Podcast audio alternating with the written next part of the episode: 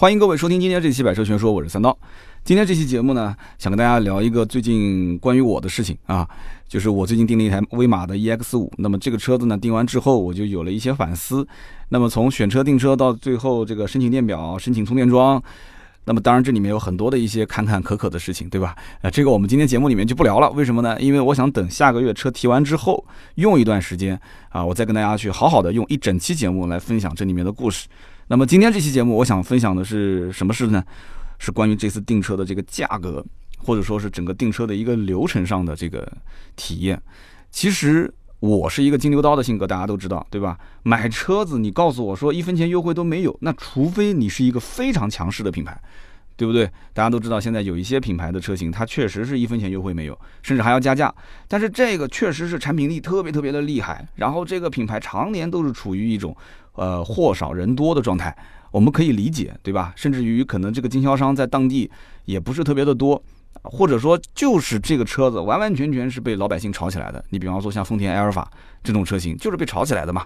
所以你不是加个几十万，你根本买不到。包括像奔驰 G，前段时间，呃，奔驰 G 有一辆这个 G 五百的白色啊，有朋友找我买车，是吧？就是车子本身加四十一万，加价四十一万，然后同时红色的内饰再加八万三，那这种情况毕竟是属于少数，对吧？那我买的这个毕竟只是一个新造车势力的一个，很能可能很多老百姓还说不出名字的一个这种车型，开在路上大家还要问说，哎，这车多少钱啊？啊，这车怎么样啊？那么这种车型，你说一分钱优惠都没有，对于像我这种金牛刀的性格，我真的我是一开始不太能接受的，而且代理这个牌子的经销商还是我原来工作过的单位。啊，所以我自认为跟他们还是比较熟的，而且我自认为我从零六年进入汽车销售行业卖车到现在，对吧？我自己还有这么一个销售公司，大家都是专门负责帮我们的广大听友去砍价，去找更优惠的价格，哪怕本地你说价格不好，我可以去外地找，对不对？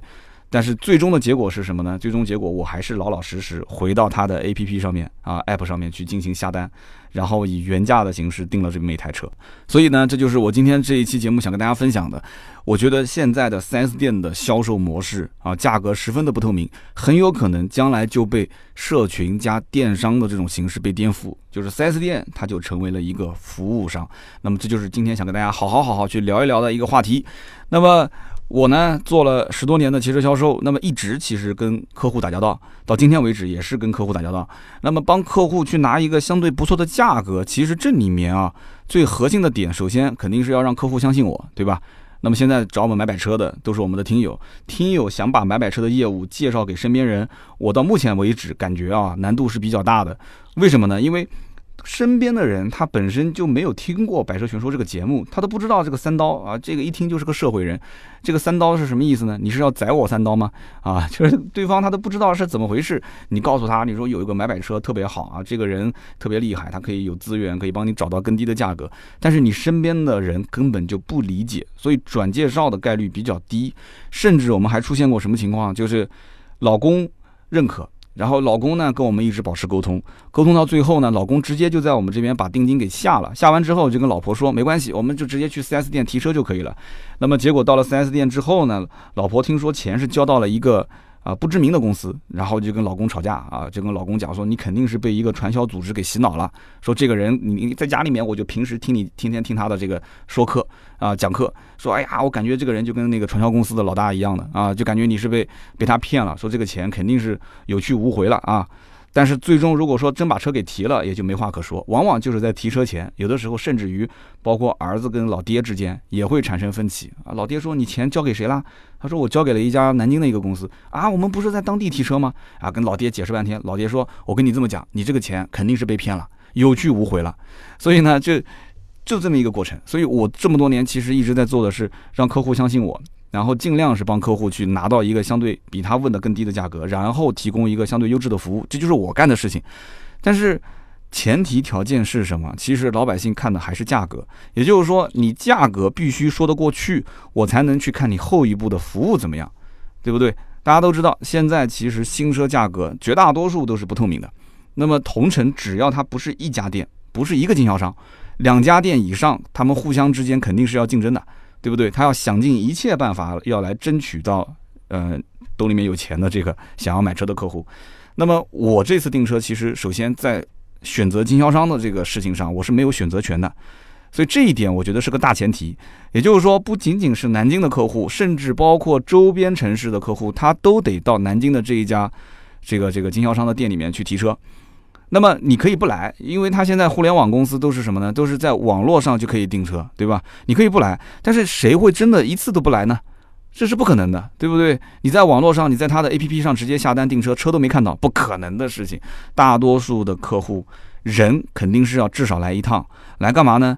要先看一看这个车到底长什么样子，要手摸一摸啊，鼻子闻一闻，对不对？内饰有没有气味啊？对不对？手摸一摸真皮的质感怎么样啊？然后就是要开一开。对吧？驾驶起来怎么样啊？那么剩下来是什么呢？就是还要咨询一点问题，什么问题呢？首先，有的人可能有二手车置换，对吧？他要问一问啊，你们收不收二手车？我能不能直接提新车的时候，这个二手车就置换给你，抵新车的车价？那么还有人可能要问，这个你说车价如果不变的话，那能不能赠送点东西呢？那么还有人要问，如果我要是贷款的话？对吧？那么贷款的这个费用怎么算啊？有没有手续费啊？贷款的利息是多少啊？那他总归是需要让你提供一些相关的服务，或者说付出一些相关的这种就是成本啊。就你不能说就是我来买车就一点让我便宜不占，一点便宜不占那种感觉是不好的，是吧？所以老百姓肯定还是想去一趟，因此完全是靠线上，我觉得到目前为止没有任何一家能做到。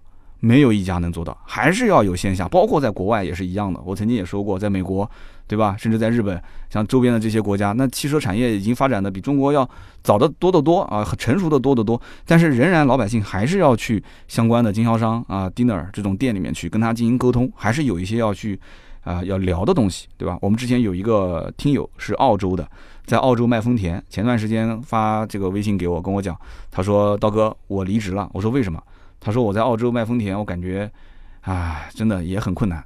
就是说，同城几家店也是互相抢订单，啊，价格也不好卖。我说这个抢订单也是正常情况，对吧？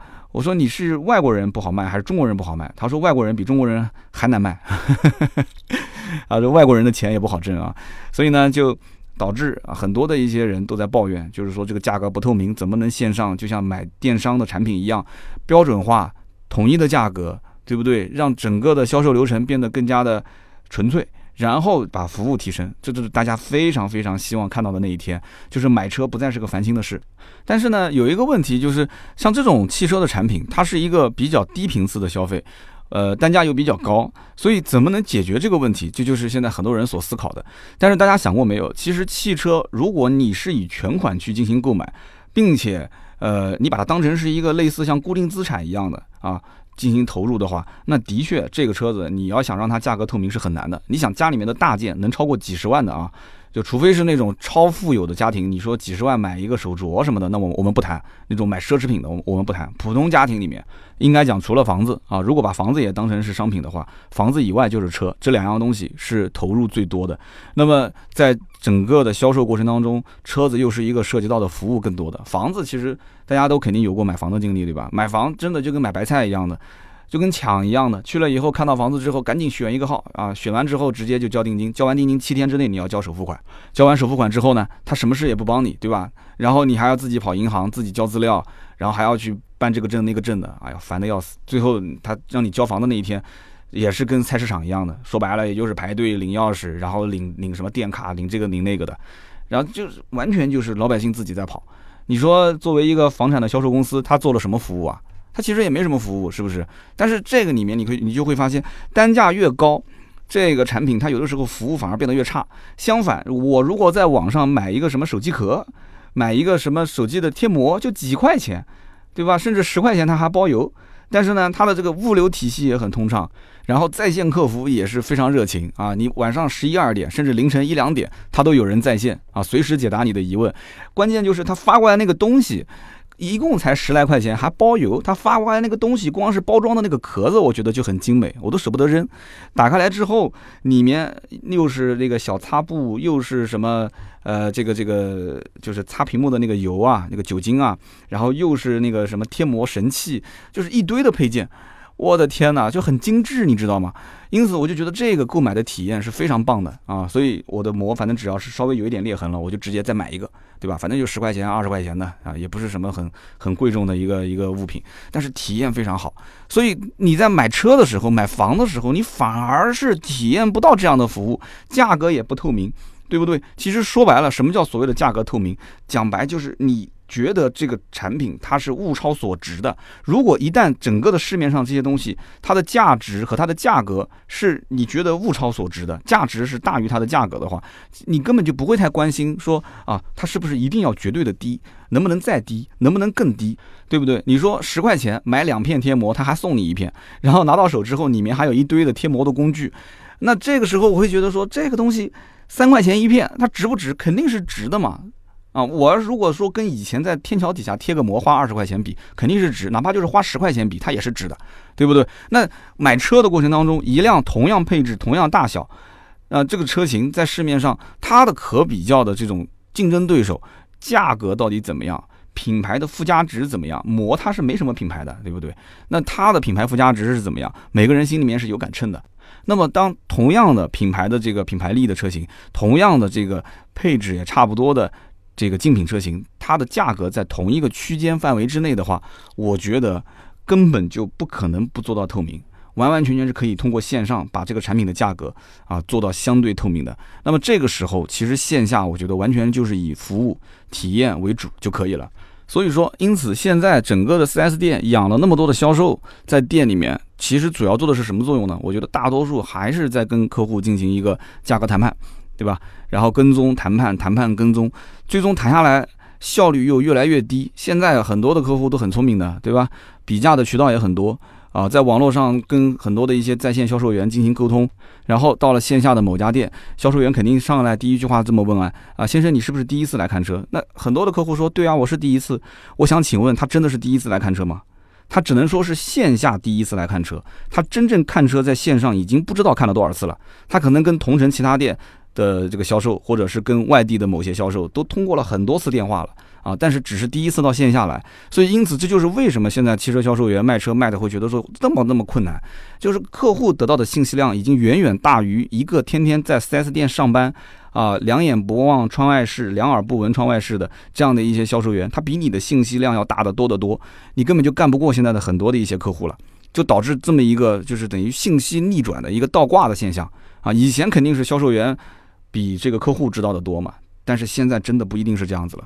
那么我当时呢，去到这个线下，我去买这个新能源车，呃，我跟销售聊下来，我发现真的没有太多东西可以跟他谈啊。产品本身他可以跟我进行介绍，他绝大多数做的事情都是产品介绍。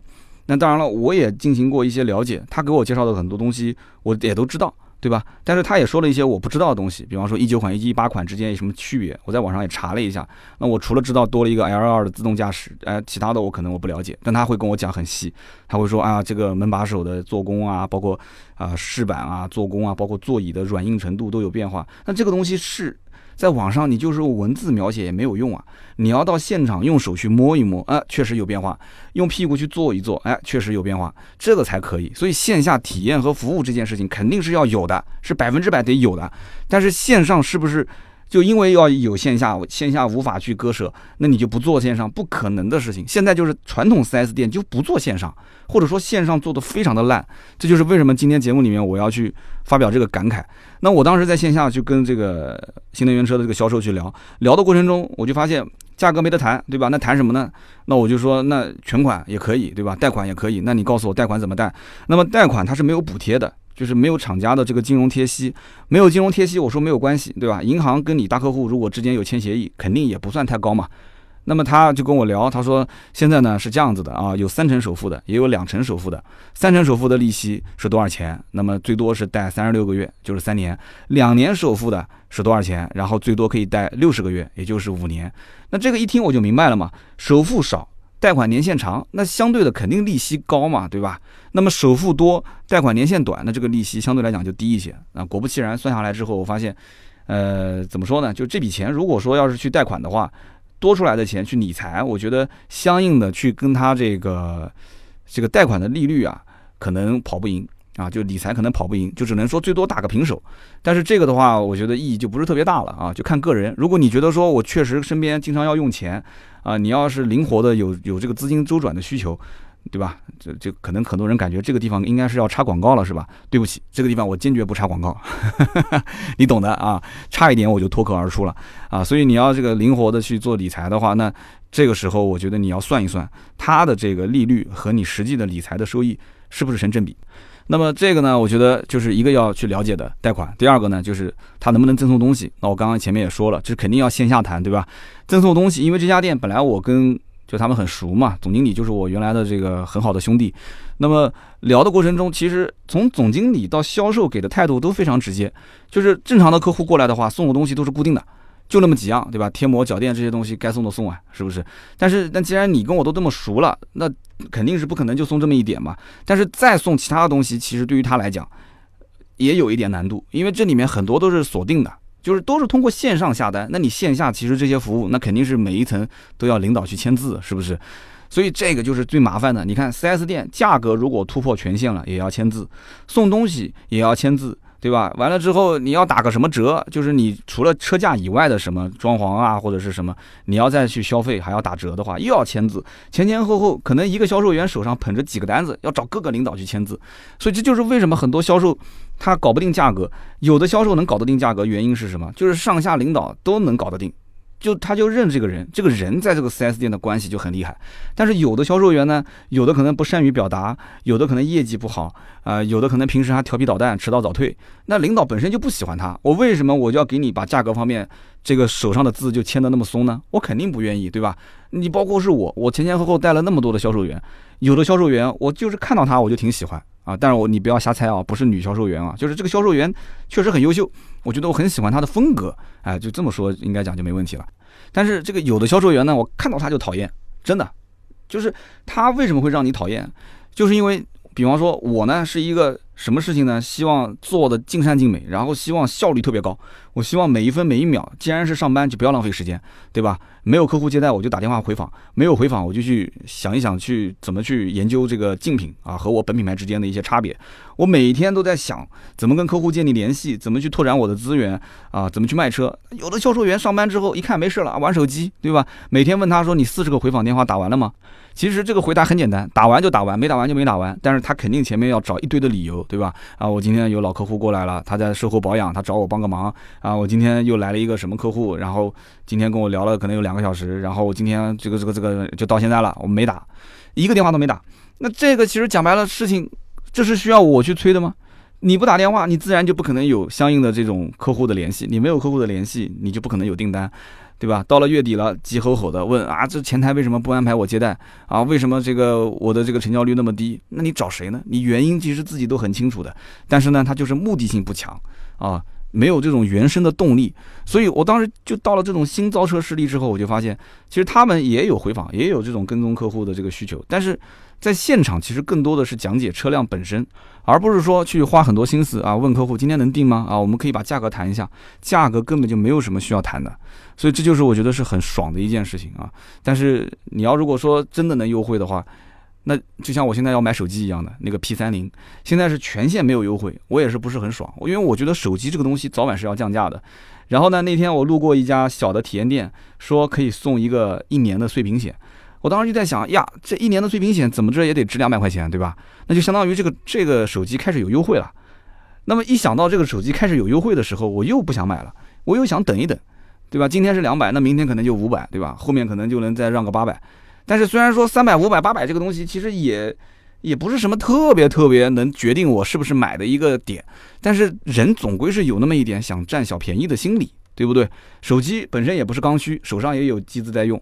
那我什么时候都可以买，我为什么就一定要现在买呢？说不定等一等的话，P 四零、P 五零、P 六零就出来了呢。哎，所以就是一个道理嘛。因此，车这个产品今后我觉得它的迭代速度应该不会再是四年一迭，它很有可能两年一迭代，一年一迭代，对吧？那现在我买这个车是四百的续航，就像之前我在说 BMW X 一的那个插电式混合动力里程升级版，我节目刚做完。后面就有人回复了，说我就是当时二零一七年第一批的这个叉一的插电式混合动力车主，说当年六十公里的插电式混合动力这么一个续航，对吧？现在你一下子升到一百一十公里，那我想要赔偿，我想要你补偿，或者说你不讲赔偿补偿吧，你能不能给我个方案，我加一点点钱啊？然后完了之后你给我去换电池，让我变成一百一。我的天哪！然后你看下面的很多的一些听友的留留言和回复，上期节目我不是也抽了这一条嘛，对吧？然后有人讲说，那你买房子的话，现在涨价了，你是不是还要退开发商的钱呢？带开发商一起去分红呢，对吧？那要如果是降价了，你你要去炒，那开发商你就让他退钱、退房什么的，那这个其实就是一个合同契约的履行问题。但是这个讲的有点跑偏了啊，所以我觉得其实现在在当下的这个环境里面啊，其实 4S 店的车价如果能锁定成一个相对透明，我不能说是绝对吧，就是相对透明，就是至少在车子本身这个价格上，我们能形成全国都不议价。啊，就是以官方一口价的形式来进行销售。那经销商如果能跟厂家之间达成这样的一个默契，或者说是能达成一个不仅仅是默契，就是包括消费者他也认可的价格，这个是最重要的。如果说是商家跟厂家之间达成默契，那你就是涉嫌操控你终端的售价了，这个是肯定是违法的，这个是不行的。市场价格要靠市场来调控。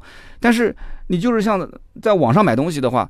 我们现在其实也对每一个就是我们常见的一些东西，包括我刚刚举的那个例子，就是比方说贴膜，它的售价既然已经可以是买二送一，对吧？十几块钱包邮，那我其实理解就是，如果它的产品的品质很好，我买回来之后，我觉得用的还是非常不错的，那我以后肯定就盯着这一家买，或者说我就算换另外一家，我也是以这一家的品质为最优。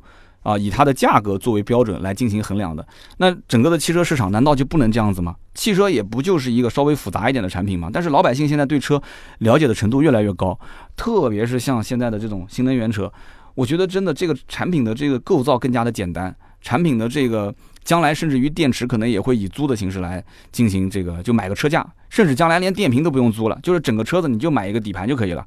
然后以后 3D 打印，对吧？无人驾驶之后，你想马路上的车跟车之间都撞不到一起了，你还做什么车身框架、什么防碰撞啊？它车都撞不到一起了，都是在无人驾驶的道道路上面，大家全部都是无人驾驶的车辆，那这种可变化的程度就很高。那么在那种情况下，你觉得说？还需要说到一家店里面去谈，说啊这个车子你看怎么让价怎么优惠，你连订的车子是长什么样都不知道，你还跟他谈优惠有什么意义呢？但这个说的可能有点远啊。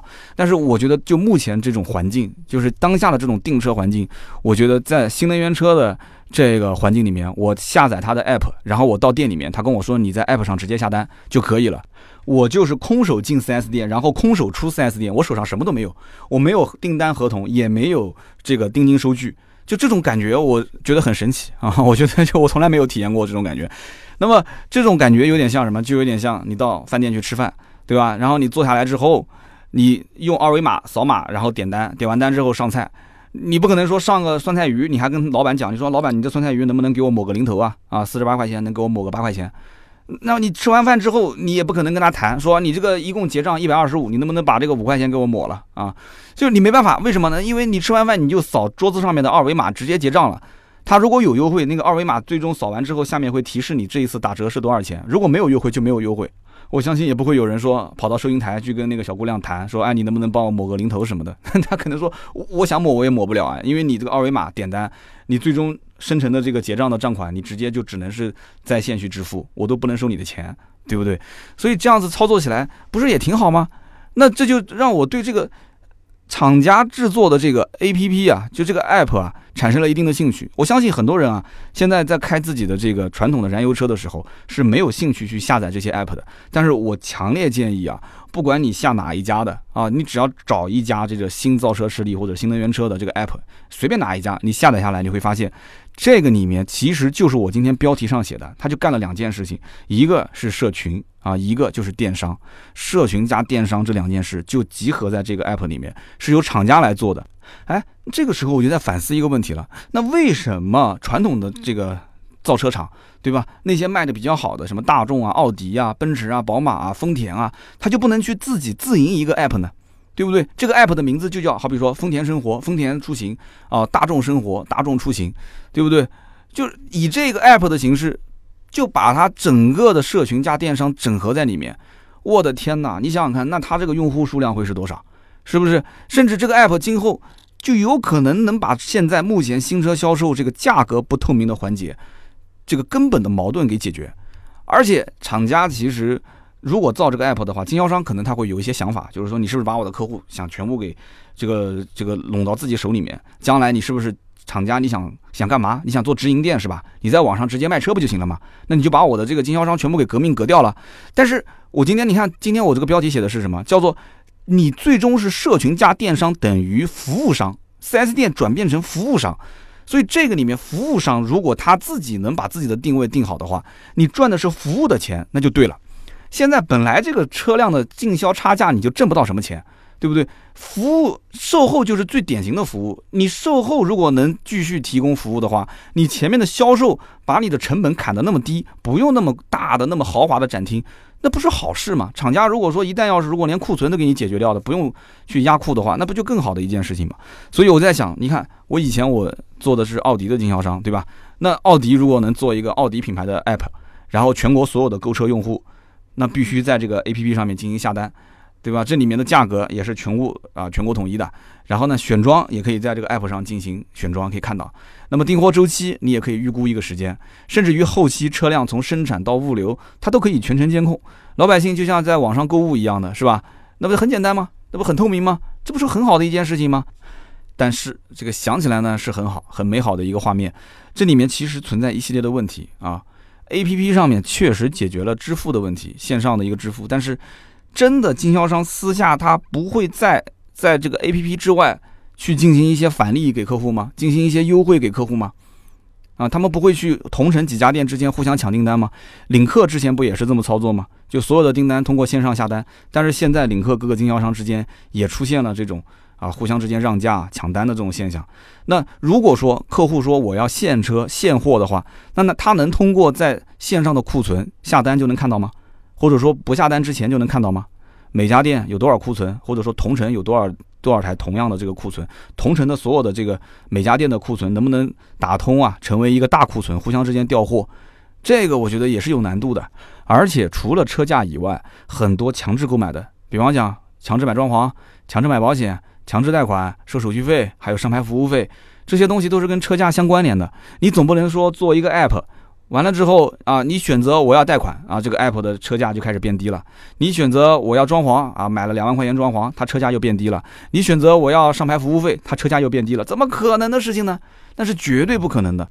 那这些事情既然在 app 上不可能出现，那在线下又要去进行再人工的谈判，那这不就又回到原点上去了吗？是不是？那很多人就会觉得说，那这个就不是所理想中的社群加电商全部通过线上。这样的一种模式，但是我个人不是这么认为的。其实现在汽车厂商、网络电商、线下经销商，他们都是在混战啊，都是在混战。厂商压力很大，为什么呢？产能很多，对吧？他就想用各种渠道去消化自己的这个库存，去卖车。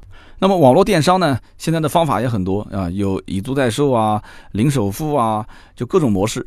那么线下的经销商其实是玩不过在线的这些。啊，电商的那他怎么玩呢？他只有做车展啊，做车展做团购，就想拉近这个客户的距离。但是不管谁来玩，其实最根本的问题是什么？就是客户线索到底在哪里，从什么地方来？每一个渠道卖车，他都需要有客户的咨询量。客户如果不来找你咨询，你价格再好都不会有用的，对不对？所以因此，现在越来越多的厂商开始尝试是什么？自己来宣传，然后自己来集客，然后再让客户在网络上直接下单。听好了，是下单。不是分配销售线索，这是两个概念。也就是说，下了单之后，这个客户就是成交客户，然后你只要让线下的这个服务商来服务就可以了。你做好服务，赚这个服务的费用啊。如果说客户有额外的这个什么装潢啊、贷款的需求，那你服务商可以额外再赚一小笔。但是如果对方不需要这些需求，你只要把这个车完好的交付给他。然后他会在线上再给你打个分，如果你服务的好，我就继续让你做我的服务商；你如果服务的不好，你就直接被 pass 啊，pass 完之后我就再换一个服务商，成本也不是很高。现在你想，你开家 4S 店建的那么富丽堂皇的，完了之后你说你服务不好，厂家说你这 4S 店给我关门，怎么可能呢？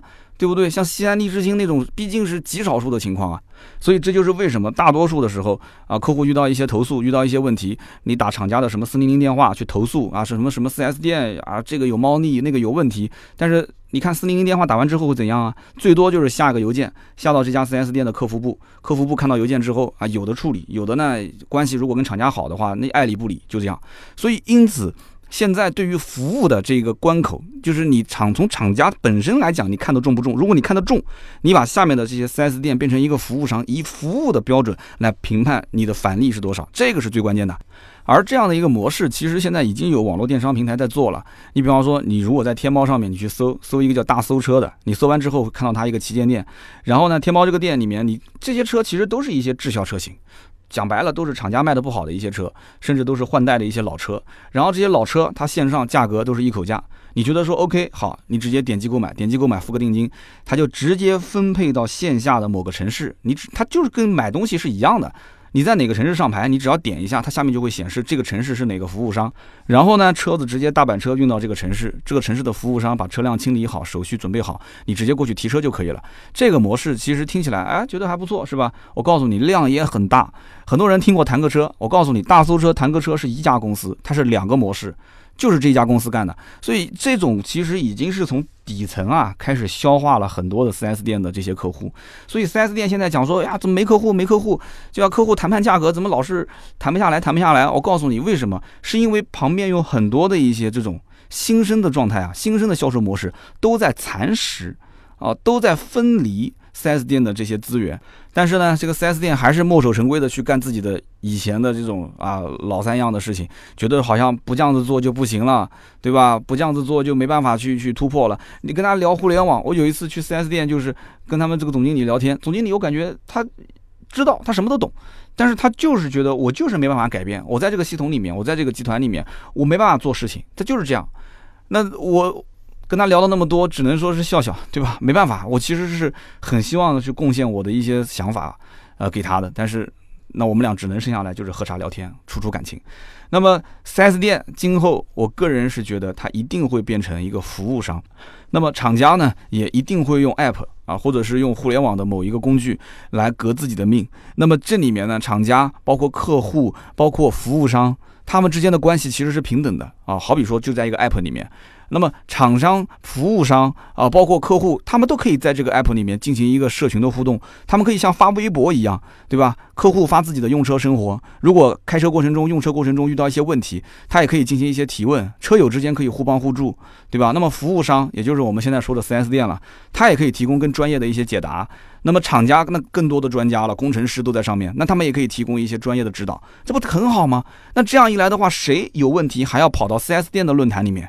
啊，4S 店论坛里面还要去大声疾呼，然后说这车有什么问题，谁能帮我解决，对吧？那问题都在这个 app 里面消化了。说白了，这其实就像个自己的家一样的，关起门来你怎么骂都没关系，是不是？你也不用去删他的帖，你有问题了，我们论坛里面先自己消化、自己沟通嘛，对不对？有工程师在，有服务商在，那服务商第一时间可以给你提供相关的服务，没有问题啊。所以 4S 店，我个人是。强烈的感觉到，就是今后一定是往服务这个方向去转，而不是在想说什么厂家能不能多给点返点，能不能把经销差价给做掉。其实现在说白了，整个的 4S 店的成本那么大，那么那么多人在一起去经营，怎么可能降呢？这个成本是没办法降的，是不是？新能源的车企其实说白了，现在就是相对来讲做一个比较轻的啊一个线下店。其实现在有的线下店。刚开始他可能旗舰店做的还是比较豪华的，但是我相信以后会越做越轻，就不用那么豪华的一家店面，就是你做的干净整洁，然后给人有一种那种啊比较清新的这种小清新的风格就可以了，而不是说一定很奢华，一定是轻奢啊，或者说就是清新的这种感觉。然后呢，你吸引新客户的方法也不一定就是一定要做线下活动，你为什么就不能把老客户的服务服务好呢？如果老客户的服务服务好之后，让老客户去带新客户，这是一个。我觉得非常好的方式，成本也很低，所以我就看到有的这种，呃，新能源车的车企，它就是这样，很多都是这么做的。老客户，你只要能带一个身边人，新客户过来买车，那么他那个 app 都是用手机号注册的嘛。新客户只要填老客户的手机号，那么老客户跟新客户啊两个人都可以获得同等的积分。那这个积分等于就是钱，你可以换实物，你可以换保养等等。那这个事情都是摆在明面上的，对吧？双方买卖双方都得利。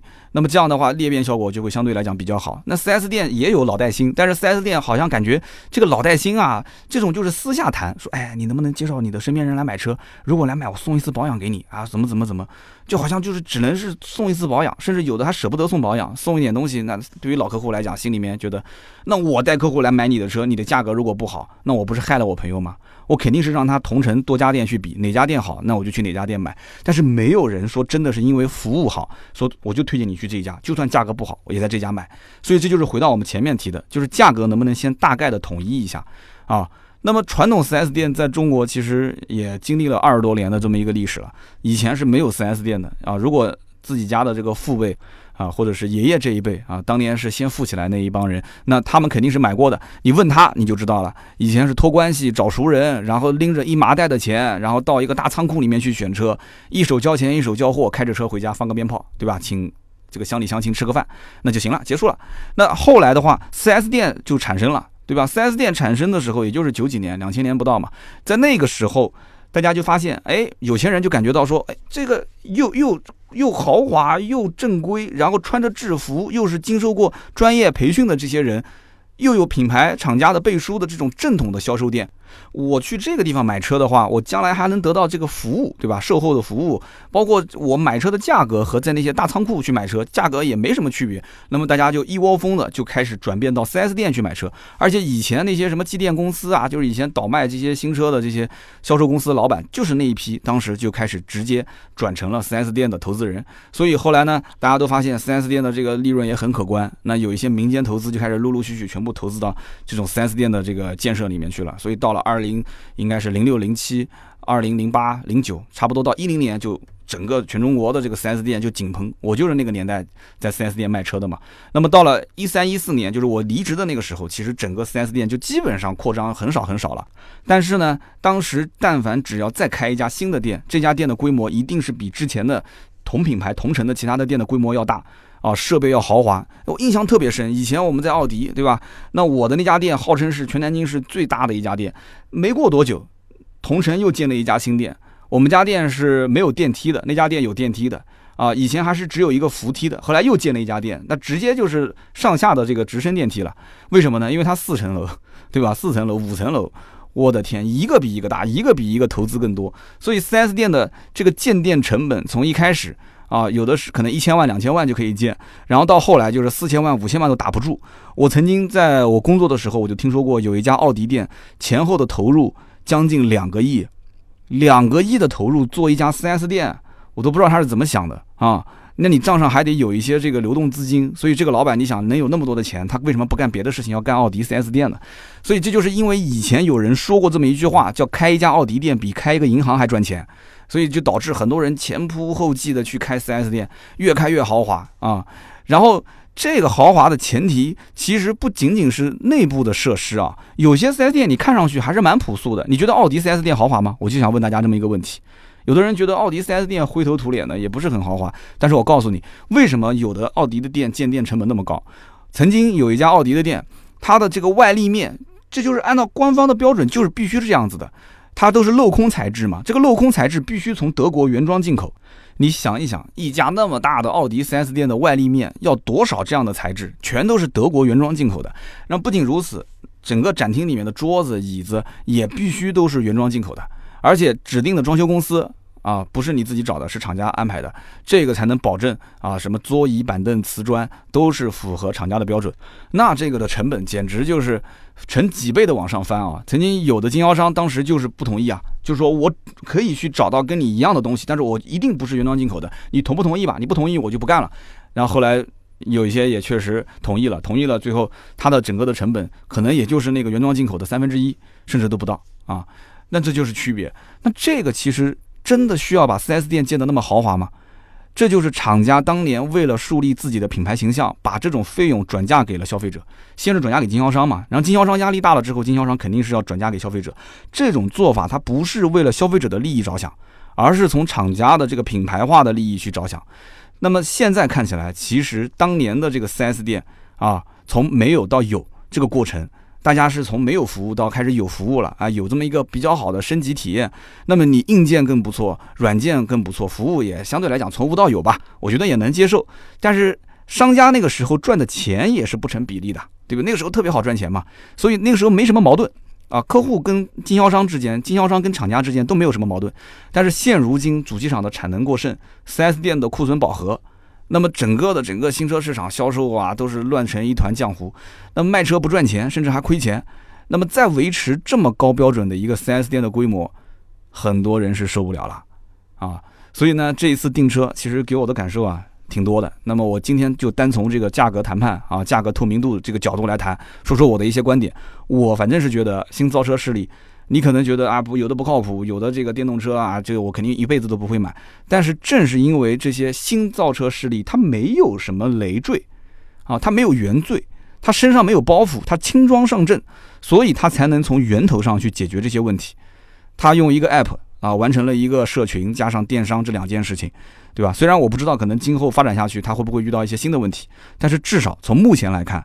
现在传统 4S 店的这种销售模式已经是到了一个需要上手术台去做大手术的一个地步了，啊，我想很多听友听到这里可能也会有疑问，说啊，互联网都如此发达了，难道三刀就你一个人聪明吗？厂家领导就没有想到过这个方法吗？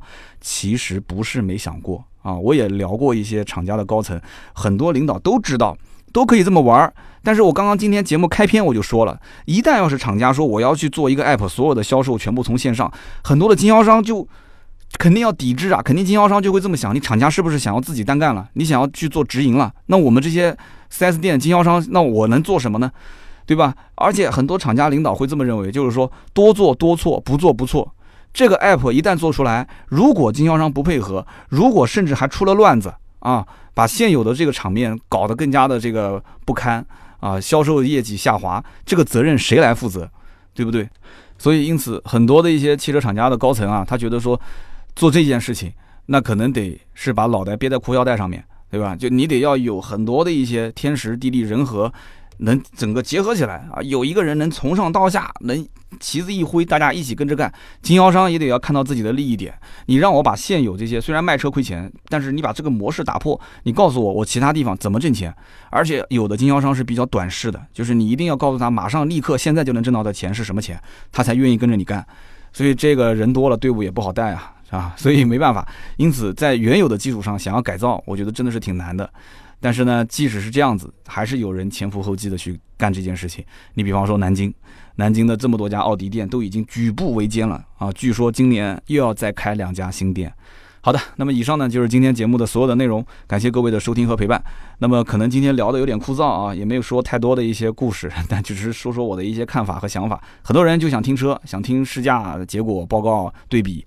但是呢，从我角度来讲，有的时候呢，呃，我遇到了一些事情，我就想尽快把我的感受分享出来。我也希望大家多多理解。好的，那么关于今天这期节目呢，就是新车销售价格的透明化，你是怎么看的呢？你认为 4S 店未来是可能会缩小规模，然后成为一个服务商吗？呃，今后如果交易都是在线上，都是在 App 上完成，那么线下只提供服务的这种可能性大不大？每一个品牌它会自己去建立一个社群，再加电商的这么一个模式，你觉得靠谱吗？那么欢迎大家在节目下方留言和讨论。那么留言评论是对主播最大的支持。我们也会在每一期节目的下方的留言区抽取三位听友，赠送价值一百六十八元的芥末绿燃油添加剂一瓶。那么上期节目呢，我们聊的这个话题是关于这个水变油的这么一个事情啊，也是河南南阳的一个啊水清汽车的制造厂啊这么一个新闻。那么应该讲全国老百姓很多人都看到了。那么节目一开始呢，我当时有个口误啊，我把南阳说成了安阳啊，其实是因为我原来一起创业的一个合伙人，他就是河南安阳人。那么在聊的过程中，可能也是脑子一下子开了一个小差。那么很快上线没到十分钟吧，我看到评论里面有人在说，然后很快我就让我们的这个后期就进行了剪辑，就把这个啊安阳就又重新改回了南阳。那么这件事情我也看得出，很多人觉得是一个挺丢人的事情啊。那有一位叫做韩霸啊，韩霸讲说，三刀啊，你全程都是在说安阳，说这个锅安阳是不背的，三刀你必须要道歉啊！就今天节目一开始给你道个歉啊，不仅道歉，我还送个小礼品给你，对吧？就是。芥末绿啊，价值一百六十八元的芥末绿，希望你能理解啊，确实是个口误。那么我也改回来了，好吧，谢谢。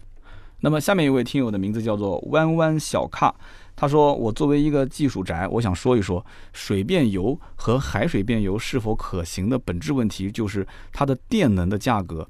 你们设想一下，如果说电能是免费的，那问题就迎刃而解了。”目前各大顶级实验室都是在研究可控核聚变，通俗的一点讲，就是人造太阳，就是为了解决能源电能的一个终极手段。至少在人类已知的知识范围内是这样的。那么今后掌握了核聚变的人类，就与当前以石油能源为主的人类相比，就相当于是会生火的猿人和猴子的区别。那么掌握核聚变，就意味着人类将会彻底改变资源存量博弈的一个历史。我是非常非常认同这个弯弯小卡他的观点。特别是最后的这个比喻，我觉得真的是恰当的不能再恰当了啊！可控核聚变呢，说实话我了解的不多，因为我也只能是通过网络啊，之前在知乎啊看到了一些文章，但是我知道这个其实将来在能源方面会改变人类的认知，但是这个比喻真的我觉得是很很赞啊，所以这个必须要选为我们今天的精选留言。好的，那我们第三位听友的名字叫做田建鹏啊，也是我们一位老听友，他说。十年前，没人相信用手机都能解决衣食住行。封建社会的时候呢，更不会有人相信说人类会上太空。我说这句话讲的也是到了我心坎里面了。今天这期节目，其实我在讲水变油的时候，我看到留言区里面也是很多人讲说三刀这么胡扯的一件事情，你还拿过来做节目，你在想什么呢？还有人说我一看标题我就想取关了。啊，肯定都是胡扯！你三刀这个简直就是有没有判断啊？那么也有人讲说三刀这个不是你擅长的领域，你下次不要再说了，你还是好好的聊一聊你的车，其他东西你都不要碰，什么物理啊、化学啊这些你都不擅长。那从我的角度来讲，其实我只是想一边去学一边去分享，而且这里面不是说简单的在网上找一篇文章我把它读出来就可以了，而是。每一篇文章里面的相关的点，我会去拆开来，在很多的一些主流的相关报道里面去进行一个验证，而且我会去请教，包括汽车厂家里面的一些啊做新能源研究的工程师，那么也会去请教我身边的一些就是这个物理达人、化学达人，对吧？那我会去问很多的一些问题，最终去把这里面我所疑惑的点去一个一个打消，然后最终做这样一个相对来讲没有什么明显的，就是这个问题的这样的一个节目。那么这里面如果说还是有一些我所表述的过程中，呃有问题点，那我就希望大家帮我刊物，啊，那进行一个补充。那在评论区里面我也看到了有一些大神也讲了自己的看法，但是我绝对不可能说因为这方面我不熟悉，我就不涉猎，我就不去学习，不去分享，这个我做不到啊。我这个人就是一个爱聊天、爱去讲我所可能现学现卖的一些知识的人，大家希望能够。了解我啊，理解我，好吧？你现学现卖，你可能才疏学浅，我也不是这方面的大神，但是我就爱说爱聊，就哪怕我说错了没关系啊，说错了，评论区你是大神，你把它给解释清楚，那不就行了嘛？这样的话，大家可以看看评论区，刷刷评论。互相交流交流，大家都可以扫除很多的知识盲点，这就 OK 了。我们从来没说过我是一个什么都懂、什么都知道的一个大神级的人，我不是，我就是一个普通老百姓啊。我跟大家一样，也就是个汽车爱好者，是不是？所以呢，我觉得这一期节目能引发大家的讨论就 OK 了。好的，那么以上就是今天节目所有的内容。那么抽到留言的兄弟们也是尽快点击头像，然后联系盾牌，直接发私信给我们快递地址。那么如果说有需要购买新车和二手车咨询价格的话，加我们的微信号四六四幺五二。五四，我们下周三接着聊，拜拜。